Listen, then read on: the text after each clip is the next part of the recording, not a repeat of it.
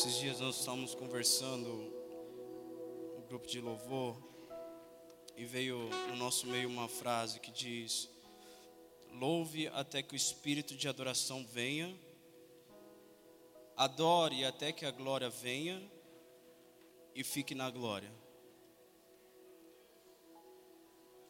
São três passos muito importantes, porque adoração você percebeu que aqui não é feita com as raízes do show. Ela é algo que a gente persiste até encontrá-lo, até que ele entre na casa e transforme a gente. Então é por isso que nós louvamos até que o espírito de adoração venha. E nós adoramos até que a glória venha. Sabe a conscientização de que algo superior está no nosso meio e a gente se curva. É esse o momento. Só que tem um momento muito importante que às vezes eu me esqueço, nós como igreja nos esquecemos, que é quando a, a glória vem, a gente fica na glória. Que é esse momento. Que você talvez queira sentar, ou ficar em pé, ou ajoelhado, não sei. Mas é um momento onde tudo para, onde a canção para, os instrumentos tocam em adoração mas onde o nosso coração começa a agradecer pela manifestação da Sua presença no meio da igreja. Temos tempo. Eu sei que você não está com pressa para ir para casa. Eu sei que você quer beber um pouco do vinho novo que Deus tem para nós nessa noite. Se você quiser se assentar, esse é o momento. Se você quiser ficar em pé, esse é o momento também. Se você quiser se ajoelhar, enfim, meu irmão, fique como você quiser. Mas vamos ficar na glória um pouquinho, sem pressa. Feche os teus olhos, eu, eu indico fechar o olho, os olhos, porque aí talvez não te distrai muito. Mas vamos contemplar o Senhor juntos, amém? Amém, igreja? Amém ou não amém? Faça isso.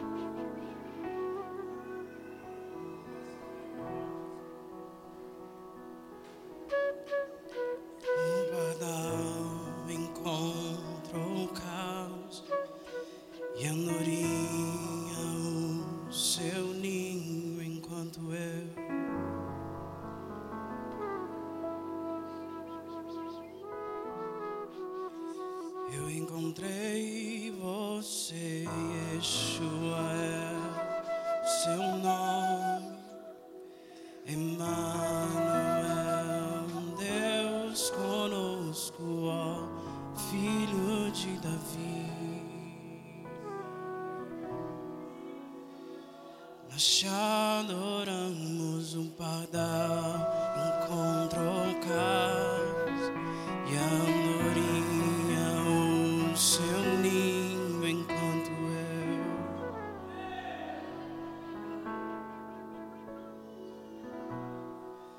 Eu encontrei você,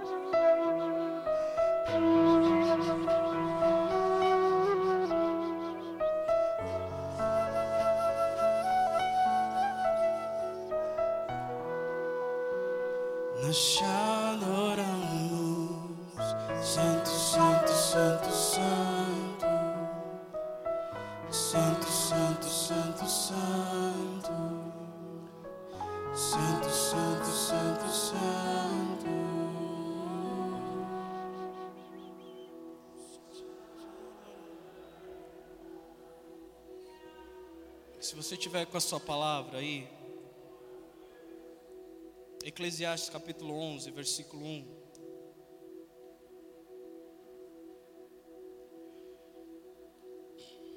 Eclesiastes capítulo 11, versículo 1.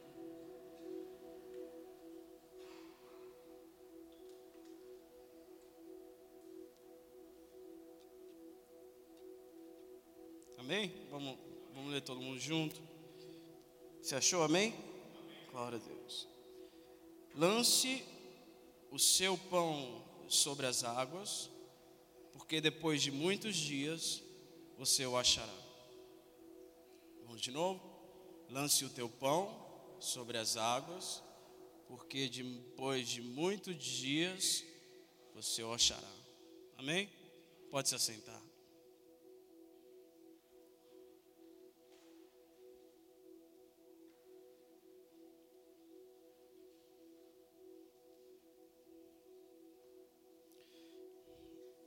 Muito tempo, muito tempo atrás, não. Há um mês atrás, o Senhor falou comigo nesse texto. Estava lendo Eclesiastes inteiro. E o Senhor falou comigo. Quando eu cheguei nesse capítulo, eu fiquei encafifado porque eu não entendi nada. Porque a ideia aqui está meio estranha, é meio estranha de início.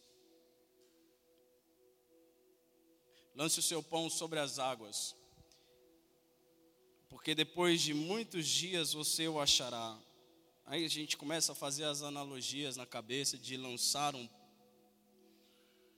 um Vic Bolt, sei lá, um, um Puma,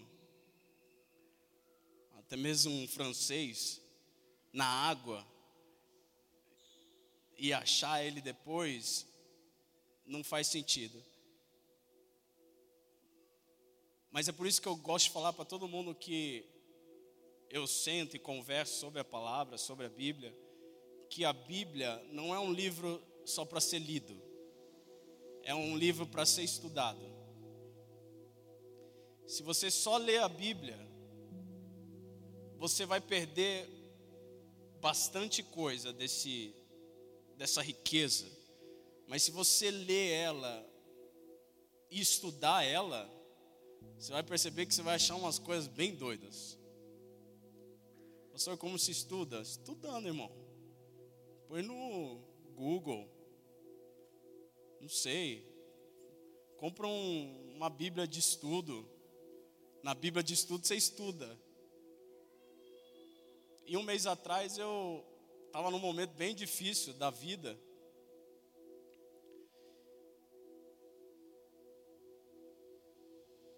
Quem aqui está de boa? De boa. Eu queria que você se colocasse em pé se você está de boa. Vai lá, vamos lá, rapidinho. Entenda, crente também fica de boa às vezes, amém? Às vezes está acontecendo nada, irmão. Tá tudo bem? Tá tudo bem. Guiná, Diegão, estão de boa, pode sentar. Quem, quem tá médio? Tá suportável? Se coloca em pé, só para eu. Tá suportável. Olha lá. A gente tem essas coisas também. Tá tranquilo. Ah, tem coisa que me incomoda, mas nem tanto. É não é? Pode sentar. Agora quem está no perrengue? Eu queria perguntar quem está no limite. Levanta rapidinho. A Cá levantou a mão lá atrás. Pode ficar aí, Estou no limite, pastor. Isso aí. Pode sentar, pode sentar. Há um mês atrás estava no limite. Ah, mas o que, pastor? Cada um sabe, é ou não é? Assim como o Diego e o Agnaldo estão de boa hoje, a gente dá glória a Deus por isso, porque esse tempo chega, esse tempo chega, meu irmão, que Deus aquietou o mar, e você fala assim: uau, paz. Mas na vida do crente as coisas começam a se movimentar com o tempo, normal, normal, normal. Aí chega o suportável, mas começa a chegar também o insuportável. Senhor, tá batendo. Normalmente a gente faz a ligação do insuportável com conta bancária, é não é? O boleto chega, não tem nada na conta e você tem que pagar. O banco não espera, aliás, o banco espera, mas não espera.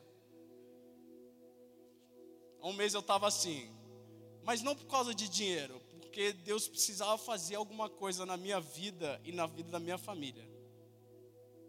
Estou no limite. Foi um domingo. Estava tão, tão, tão no limite que eu acordei quatro e meia da manhã. Quem está quem, quem tá no limite que não dorme? Hã? Crente também não dorme, meu irmão. É normal, tá bom? Não é que você precisa de psicólogo e blá blá blá. Acontece. Agora o que crente faz quando não dorme é o que? Levantar e, e vai orar, irmão. Levantei e fui orar. Eu puxa vida, daqui a pouco tem culto, mas deixa eu abrir a Bíblia. Deixa eu continuar meu, meu, meu, meu devocional em Eclesiastes. Caiu nisso aqui. E eu fui ruminando. E uma das coisas que eu faço é, se eu não entendo como a Bíblia está falando comigo, é porque eu preciso lembrar que a Bíblia às vezes não. A Bíblia não foi feita para mim. Ela foi feita para o povo da época. Amém? Amém, gente? Calma. A Bíblia foi feita para mim. Também. Só que escrita para o povo da época. Amém ou amém? Ok. Então o que, que eu faço? Eu tento descobrir a cultura do povo da época. Qual que era a cultura do Oriente Médio?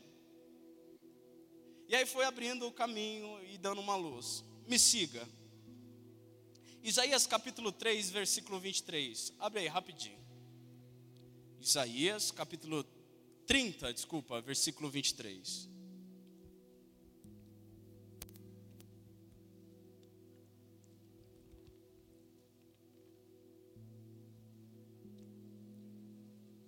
Então o Senhor, então quem? O Senhor te dará chuva sobre a tua semente, com que semeares a terra, como também pão, como produto da terra, o qual será farto e nutritivo. Naquele dia o teu gado passará em lugares espaçosos. Ok, onde a gente vai? Uma coisa a gente descobriu aqui: sinônimo de pão é a semente. Amém? Então, muitas vezes, quando a Bíblia vai falar sobre pão, às vezes ela está indo para a raiz, aonde tudo começa. a semente. E as principais sementes na época de Israel, que eles faziam pão, era o trigo e a cevada. O trigo era para a gente mais rica, a cevada era para a galera mais pobre. E era isso que garantia o alimento de cada dia. Amém? Israel no tempo eles tinham duas refeições. E em tempos de crise era só uma só. Então o hábito de ter comida não era igual a gente. O nosso hábito está totalmente distorcido do que era na época. Eu e você, quando estamos com fome, nós vamos para onde? Para a esposa, para a geladeira, iFood. Ou você vai no mercado, na padaria, Olha o leque de opções. Naquela época era simples. Se tinha trigo e cevada guardado no estoque, você tinha comida. Se não tivesse, esquece.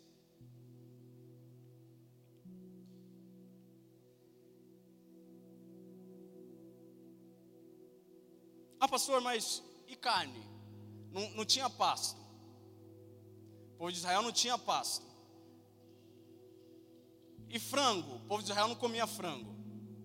Era mais coisa de romano comer frango, porque eles, na época, os judeus, eles não, eles achavam a galinha meio suja, por ciscar, comer minhoca, eles ficavam meio. Ah, então peixe, pastor. Peixe tinha, mas tinha para a galera do litoral. Amém? Carne era luxo. Por um exemplo,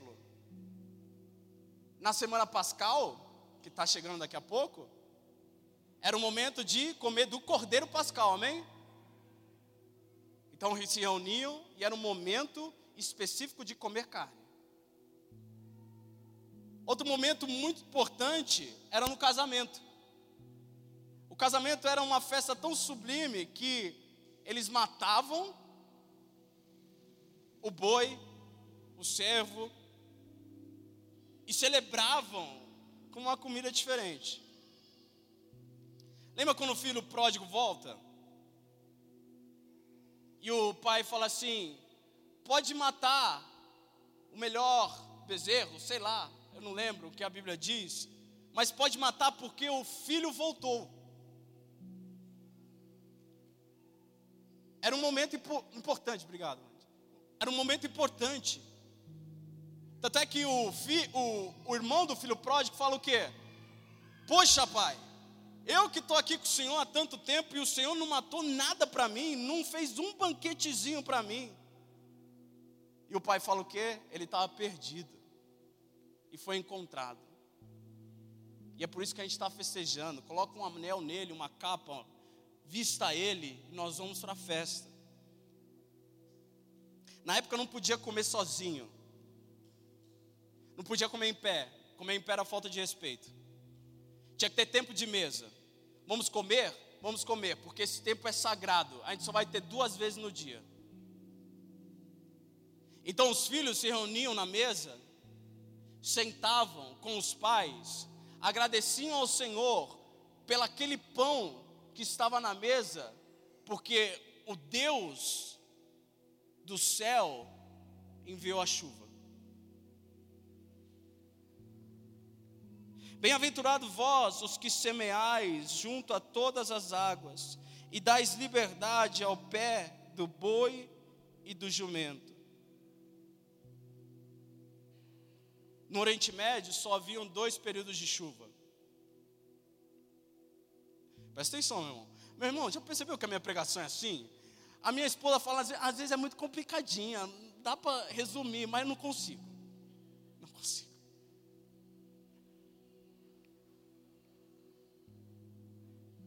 Duas épocas choviam em Israel. A primeira, a primeira chuva caía entre março e abril. É exatamente onde nós estamos agora. Entre março e abril caía a chuva, a primeira chuva chamada serôdia. Você já deve ter ouvido isso na palavra. E a segunda chuva só caía lá para outubro, que é a temporã.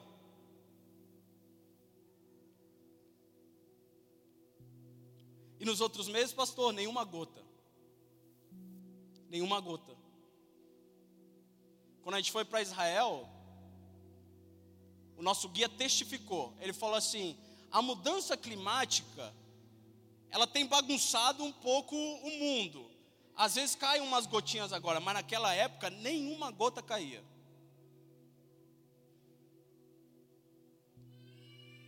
Então o que, que acontecia quando a chuva caía?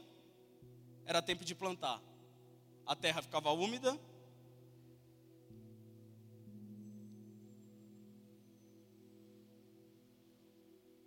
Aquilo que estava duro ficava macio, pronto para quem entrar? A semente.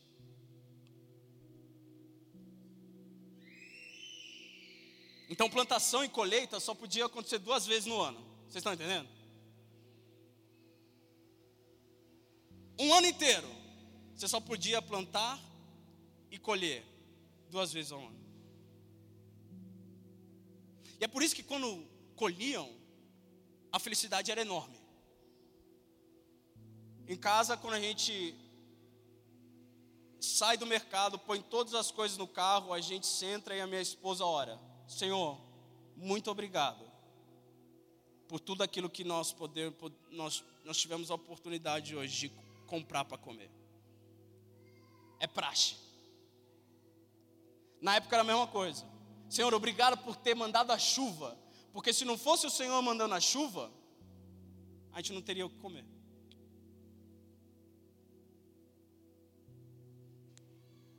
E que quando colhiam, eles iam para onde?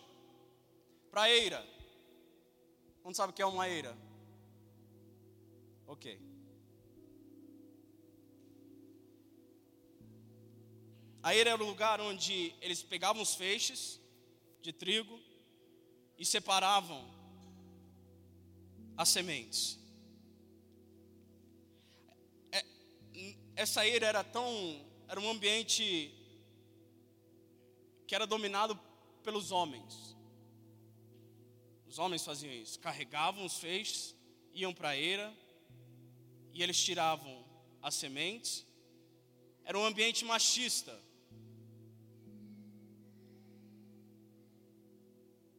E um ambiente onde uma parte era lei, era deixado para viúvas que não tinham marido para carregar o feixe e levar para a eira. Quantos estão entendendo? Amém?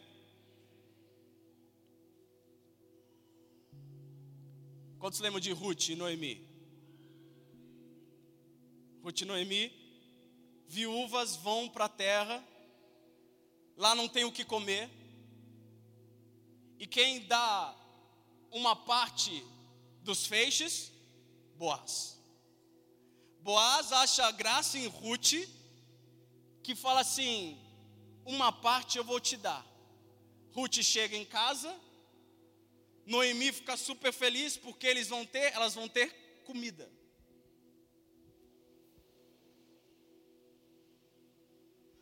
Eu queria que a gente parasse um pouquinho agora para agradecer pela comida. Porque está muito fácil. Quer ver bondade de Deus, meu irmão? É quando você vai para o seu restaurante que você gosta quando pode sair aquele cheiro de uma panela, sabe? E você falar ah, daqui 30 minutos, filho, tá na mesa. Fulana, arruma a mesa. Amém, amém? É bondade de Deus, meu irmão.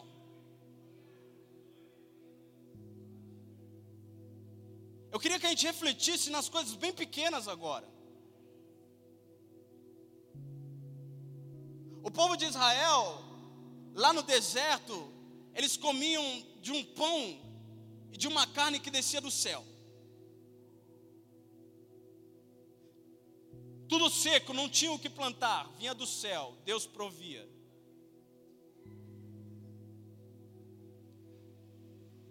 Deus está fazendo a comida ainda descer do céu, meu irmão, crendo você ou não crendo, é Ele quem te dá o alimento. É ele que dá o sustagem kids de morango para Giovana.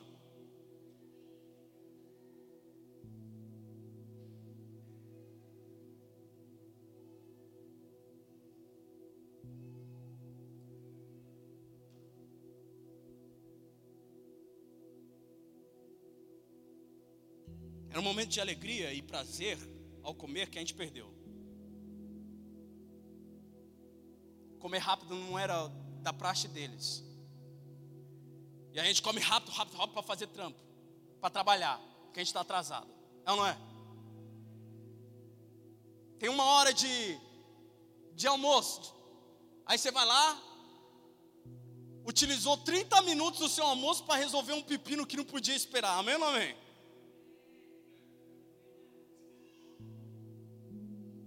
Aí que você faz? Ai meu Deus, agora eu tenho 15. Ai Senhor, vou tomar uma sopa, né? Porque tem que ser rápido. Hoje a galera bate um whey, tô alimentado. Era, era alegria sentar na mesa e comer. Porque talvez só teria aquela oportunidade no dia. Na África, quando teve a missão, e na Ásia, a gente tinha o costume de sair com uma maçã, porque a gente não sabia quem a gente ia encontrar no meio da rua. Você vê tanta gente na rua hoje, e quando eles vêm pedir uma comida para a gente, a gente fica até encafifado, né? Tipo, bate até um negócio.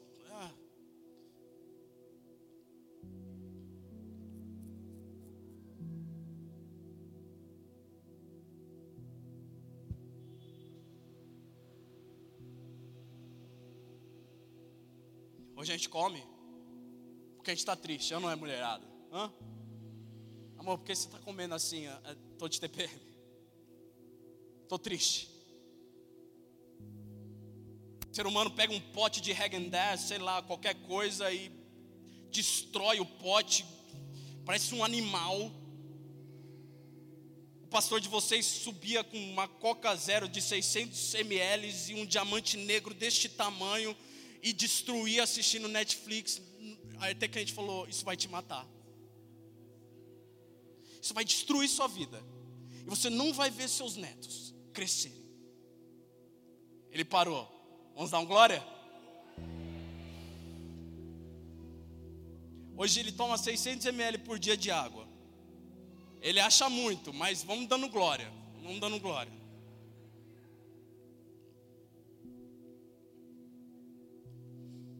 Então, da eira, eles iam para o moinho moer aquela semente. Você lembra de Sansão? O último ato de Sansão, ele estava no moinho, e Deus deu graça, e no último ato dele, deu força e tudo caiu. Depois de moer, era a parte mais feliz, porque cada um ia para casa guardar a farinha. Até a viúva. Até a viúva que não tinha um marido para fazer tudo isso, mas Deus deu graça de impor uma lei de que ela teria uma parte da semente o que fazia, o que ela, a única coisa que ela tinha que fazer é pegar o moedor e ó, agora tem sustento para minha casa também. Você lembra da viúva de Sarepta? Quantos lembram da viúva de Sarepta? Tem uns irmãos que estão tipo, hum, hum, né? Então vamos lá. 1 Reis 17, cá, se você puder. Você pode, você consegue. 1 Reis capítulo 17, versículo 1. Fica comigo, tá bom, gente? 1 Reis 17, 1 vai dizer: Então Elias, o tesbita dos moradores de Gileade, disse a Acabe: Tão certo como vive o Senhor, Deus de Israel, a quem eu sirvo, não haverá orvalho nem chuva nos próximos anos. Para. A gente está falando, meu irmão, de uma terra que já não chove. Aí Deus fala assim: não vai chover por anos. É tipo falar assim: quem tem, quem, tem, tem. Quem não tem, não vai ter mais. Quem tem um estoque de farinha em casa, de trigo, de feixe, sei lá, o momento do processo tem. Quem não tiver, não vai ter. Quanto tempo, o profeta? Não sabemos. Deus falou para os próximos anos. A gente não está falando de dias, a gente está falando de anos. Não choverá nos próximos anos, e olha que a Bíblia diz: a não ser quando eu disser. Deus é incrível. Porque na época quem era o famoso, o hype mesmo da parada era Baal. Deus da chuva.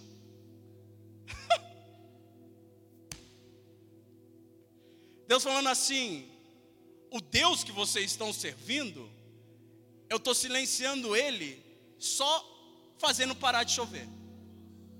Vai chegar um ponto que vocês vão pedir para ele está acabando a comida em casa, faz chover, por favor, nós te servimos, nós clamamos a você todos os dias, mas não está dando, e não vai chover, porque Deus, quando fala, está falado, meu irmão.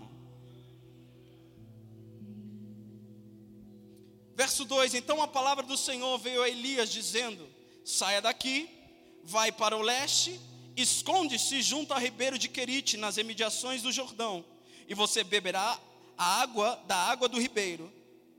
E eu ordenei aos corvos que te sustentem, que sustentem você naquele lugar. Meu irmão, quero que você fique fascinado mesmo por essas. Talvez você tenha lido dez vezes, mas hoje é ficar fascinado pelas ordens de Deus. Vai chover quando eu quiser, e eu que vou ordenar corvos para te alimentar. Um bom profeta ouve a voz do Senhor e vai. Verso 5 diz: Elias foi e fez segundo a palavra do Senhor, retirou-se e ficou morando junto ao ribeiro de Querite, nas imediações do Jordão. Os corvos que lhe traziam pão e carne pela manhã, bem como pão e carne ao anoitecer, e ele bebia a água do ribeiro. Verso 7: Mas passado alguns dias, o ribeiro secou, porque não chovia sobre a terra.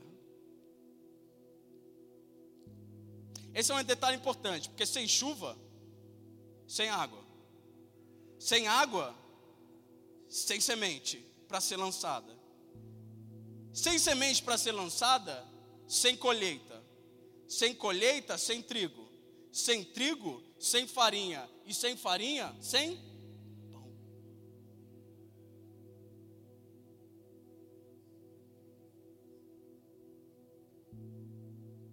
Até para Elias acabou. Mas o profeta que é esperto, ele ouve a voz de Deus e continua. Elias então ouviu a palavra do Senhor dizendo: Levante-se e vá a Sarepta, que pertence a Sidom, e fique por lá. Ali ordenei a uma viúva que dê comida para você. Atente ao detalhe. Deus falou com a viúva antes de Deus falar com o profeta. Antes de Deus anunciar que ele teria comida através da viúva, a viúva ouviu de Deus lá, lá em casa: Ó, vai chegar alguém e você vai dar comida para ele.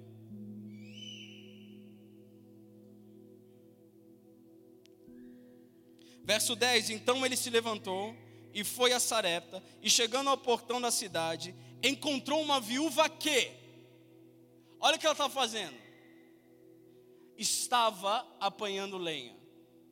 Para que, que se apanha lenha, meu irmão? Hoje não mais, né? Hoje apanhar lenha é se você tem uma fogueira em casa e para ficar quentinho. Nem vou. Deixa quieto. Na época, só apanhava lenha quem ia cozinhar. Aquela viúva estava no limite. E ela já estava desistindo. Sabe o que ela fez? Saiu de casa. O meu filho precisa comer. Saiu de casa. foi apanhar lenha. Quando ela está lá apanhando lenha, quem ela encontra? O, o profeta.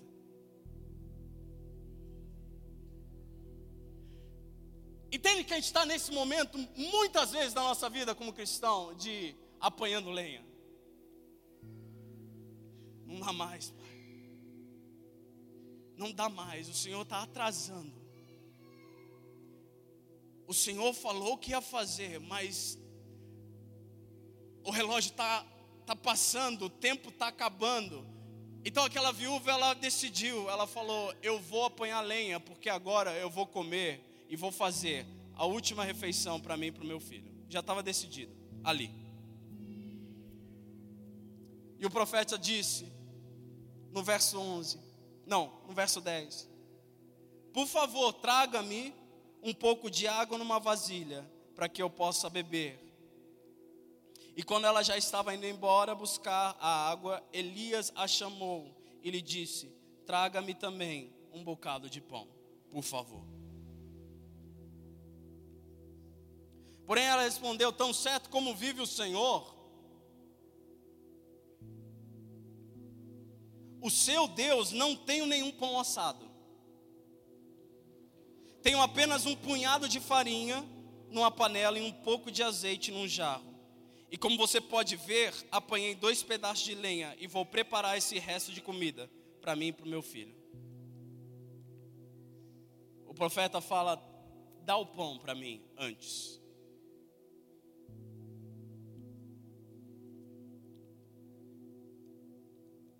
Na época era normal, era um momento de decisão de um pai de família. Quando chegava a seca, quando não chovia, e quando a farinha estava acabando, de tomar uma decisão dentre duas. Ou a gente come, ou a gente fica de jejum mais um pouco e espera Deus fazer chover.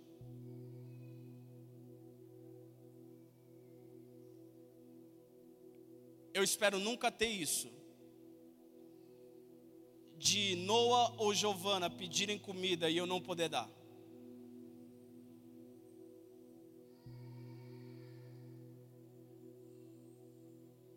Mas chegou no limite aqui.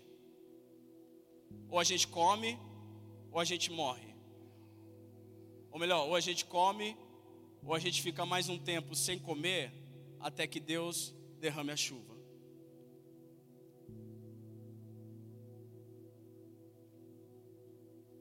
Quando a chuva caía, formavam-se algumas poças. E a gente vai lá para Eclesiastes 11, 1 de novo, que diz o quê? Lança o pão sobre as águas, porque depois de muitos dias, você o quê? O achará.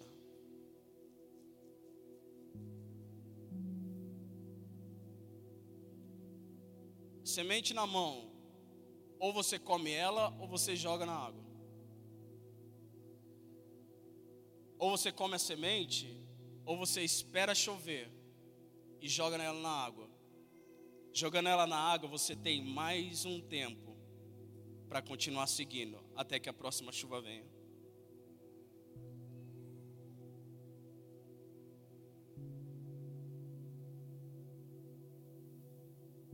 Fazendo todo esse essa explicação.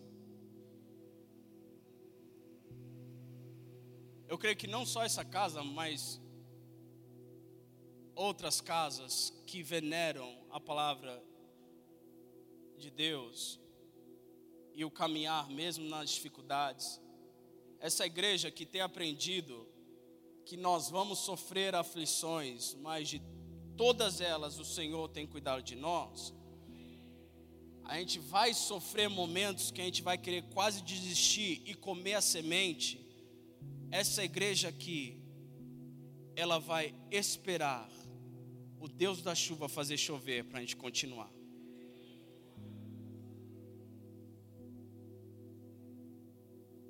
Desistir está fora da questão.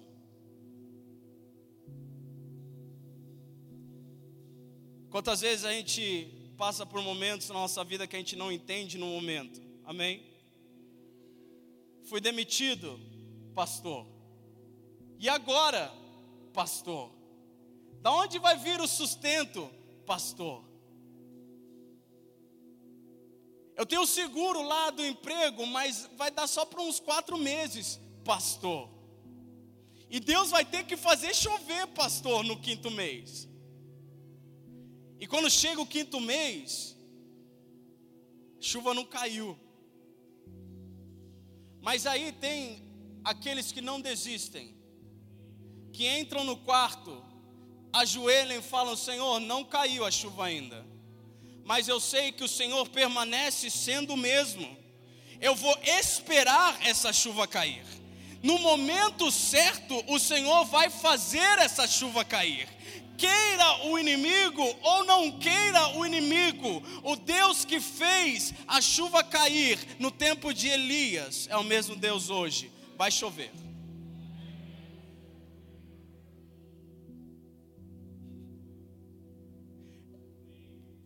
Aí você vai, sai do quarto.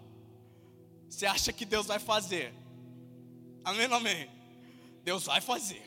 Ah, vai. Passou uma semana e Deus não fez nada.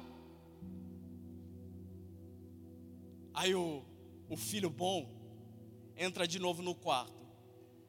Aí esse momento é o bom.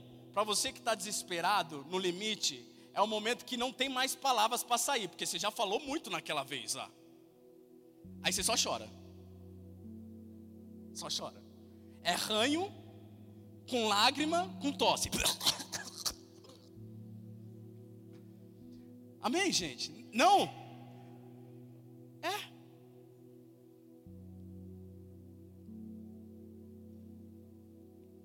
Vai chover. Eu não estou falando agora mesmo. É, a, é, a, é a mentalidade nossa que a gente tem que ter. Vai chover. Eu não sei quando. Mas vai. Estava conversando com o Beto esses dias. Tá tudo bem, irmão? Ah, né? Não muito. Oh, é uma coisa que eu posso fazer? Hum, né? Você não. A não ser me ajudar em oração. Por quê? Porque na época precisava chover, meu irmão. Dia 30, 30 de novembro. E precisava chover no dia 1 de dezembro. Dia 31 choveu.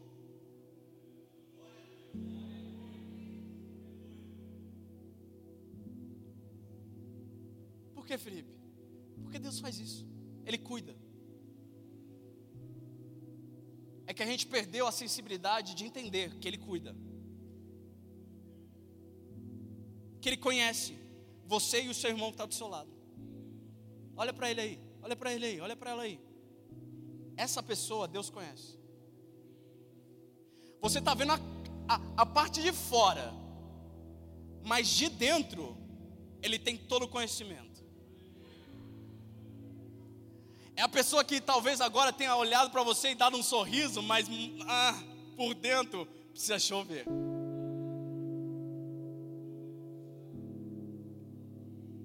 Mas deixa eu declarar sobre nós. Vai chover, meu irmão.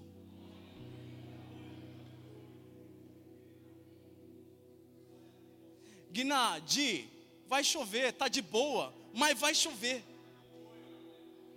Tá tranquilo, mas vai ter uma hora que vai apertar. Mas o mesmo Deus que falou assim: "Ei, mar, silencia". É o mesmo Deus que está aqui hoje, meu irmão ao justo, o salmista disse que ele nunca viu mendigar o pão, aleluia! Eu nunca vi o justo sem resposta, o salmista disse. Eu nunca vi o justo, na hora H, Deus não responder.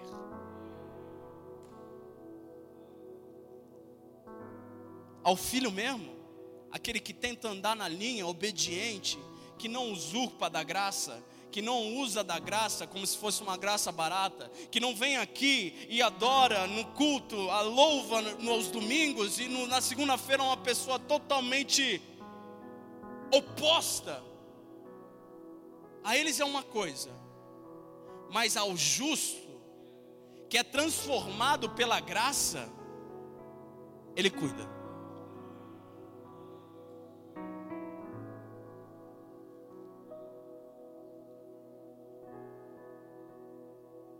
Lança o teu pão sobre as águas.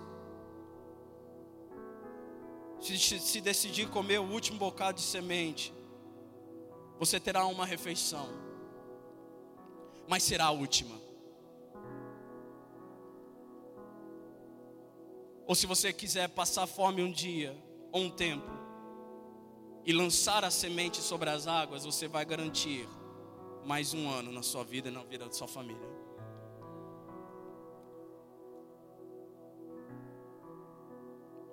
Paulo vai dizer: ora, a esperança não nos deixa decepcionados.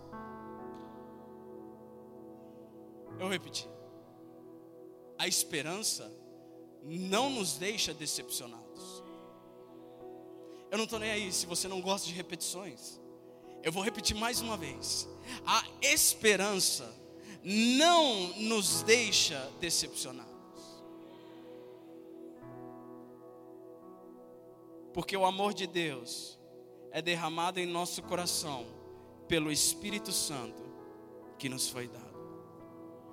E é por isso que nós não desistimos. A gente não desiste, meu. Nós não somos daqueles que retrocedem. Uh -uh. Para nós aqui não funciona eu era crente.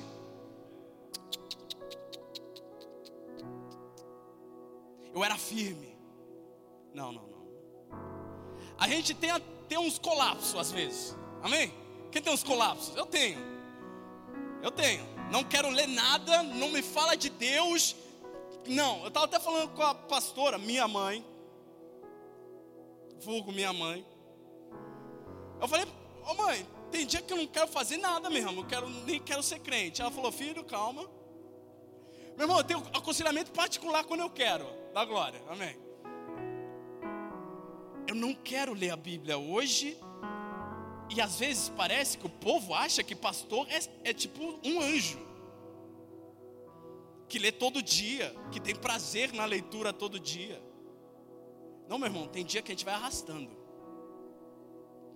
Mas a gente chega. A gente não desiste.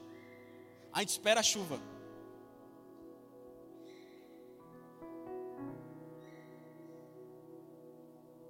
Por isso não desistimos. Porém, ainda que o homem que somos por fora define, certamente o homem que somos por dentro está sendo renovado a cada dia.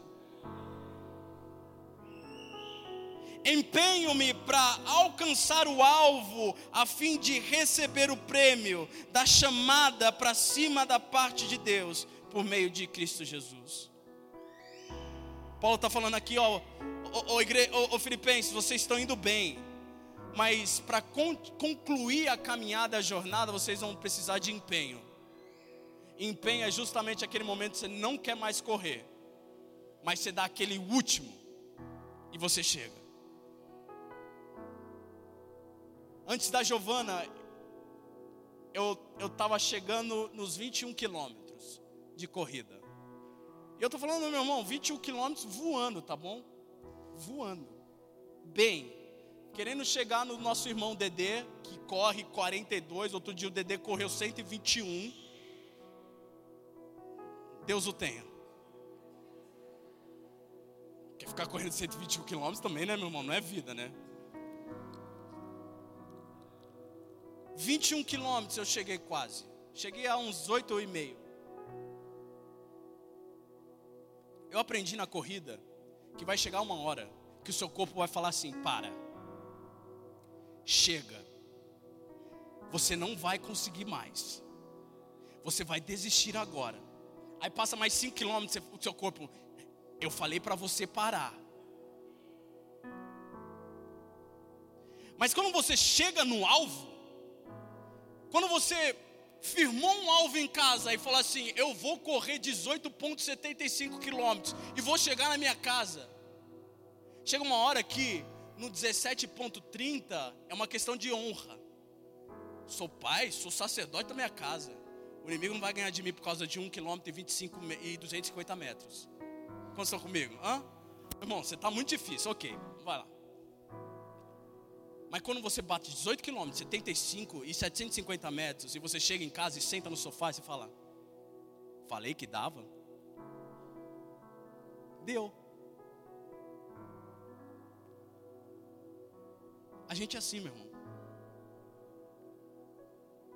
Vai chegar uma hora de novo, na semana que vem,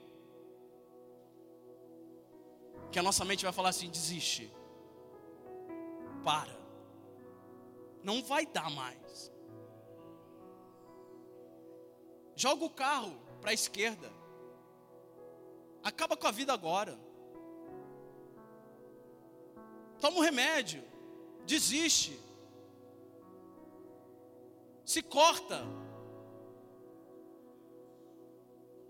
Acaba logo com o sofrimento. Hã?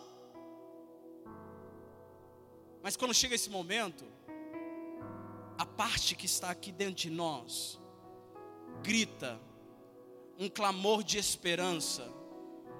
A eterna esperança da glória começa a ferver nos nossos corações, e aquilo começa a ser acionado de novo e aquilo começa a superabundar aquilo que está carnalmente nos afligindo.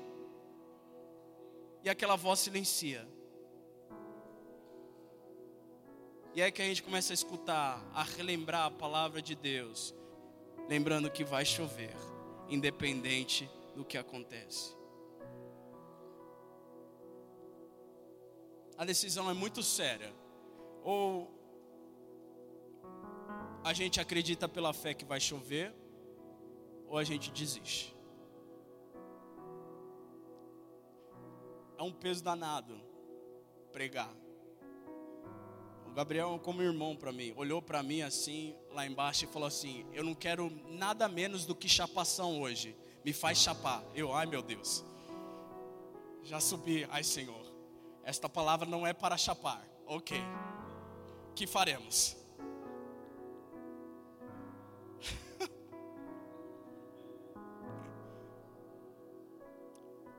Mas eu quero te relembrar que tudo na nossa vida é com um propósito perfeito. Todas as provas que são colocadas no nosso caminho é para que a gente tenha mais autoridade para a próxima.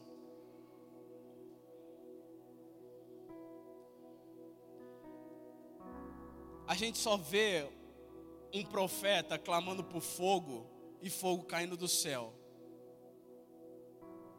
Mas antes do profeta clamar e ter autoridade e confiança para clamar fogo do céu cair, pedir para fogo do céu cair, ele teve que ir lá numa viúva, obedecer a voz de Deus e falar: Olha, me dá um bocado do pão. Porque eu vou te contar uma coisa: Deus me falou que a farinha da botija não vai acabar, e nem o azeite, ele também não vai acabar aconteceu como Deus fez. Aquele profeta saiu daquela casa. Logo em seguida, os profetas de Baal vieram. E fogo caiu do céu. Eu não sei o que você está passando, você que está aflito. Coloque-se de pé, você que está aflito, por favor. Você mesmo que se levantou no começo do. do, do... Tô, não estou no limite, pastor. Estou no limite. Vamos lá. Isso. Deixa eu contar uma coisa para você, meu irmão igreja evangélica hoje, o povo às vezes só vai quando está no limite. Mas eu fico muito feliz que eu olhando assim, é tudo gente fiel, meu irmão.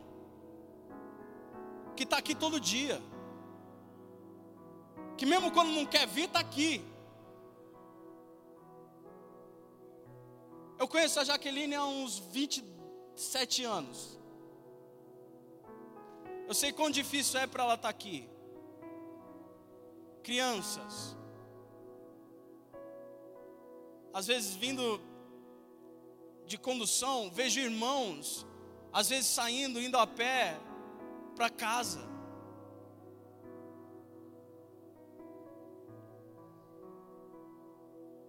Mas deixa eu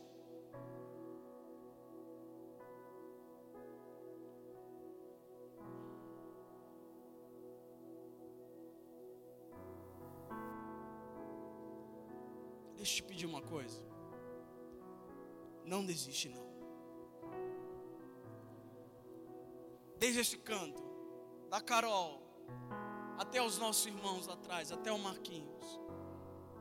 Vai chover.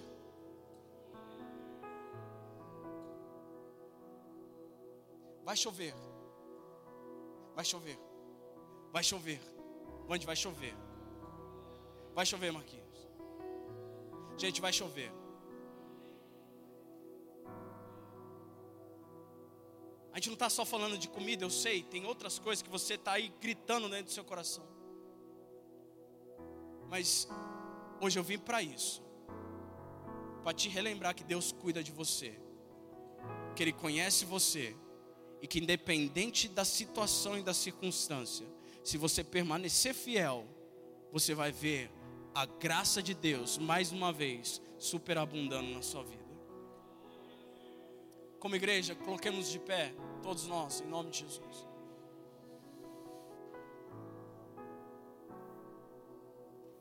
Se perde, se sofre no hoje, mas lembre-se, meu irmão, Deus jamais decepcionará você.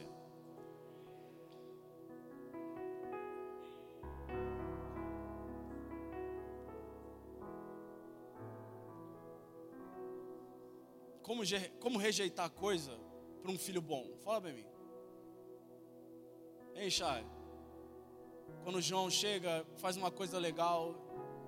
Como não, como não presentear ele, né, Eli?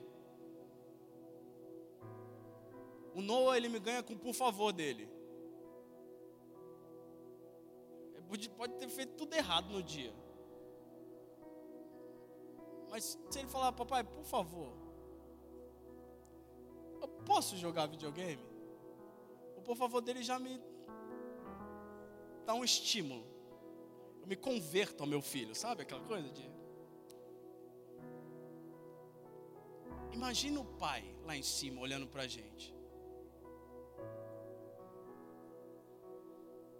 É simples, meu irmão. Oi, pastor, vim até aqui para o senhor falar que Deus cuida de mim. Então, seja mais específico. Não, irmão. É isso.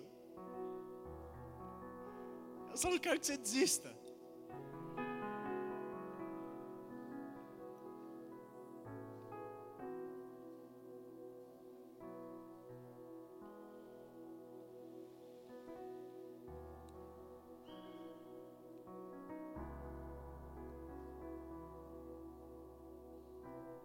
E o último texto que eu leio. Justificados, pois, mediante a, mediante a fé, temos paz com Deus. Por meio de nosso Senhor Jesus Cristo, por intermédio de quem obtivemos igualmente acesso pela fé. A esta graça na qual estamos firmes e gloriamo-nos na esperança da glória de Deus. E não somente isto, mas também nos gloriamos nas próprias tribulações, sabendo que a tribulação produz perseverança, e a perseverança, experiência, e a experiência, esperança.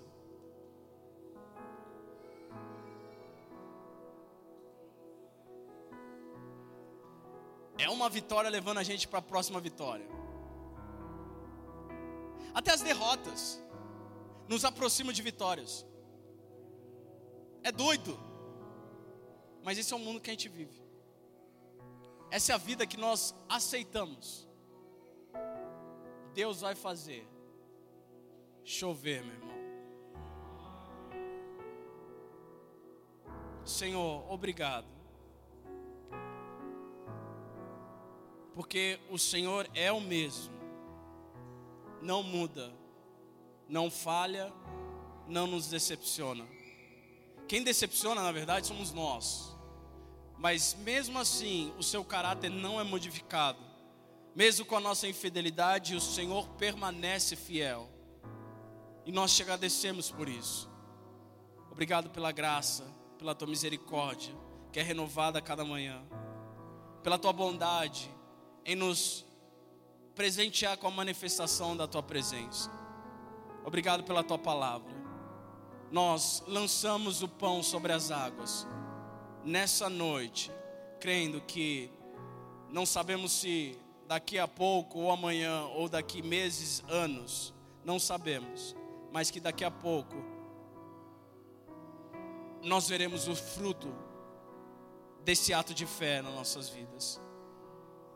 Obrigado, meu Deus. É no teu nome que oramos e te agradecemos, em nome de Jesus.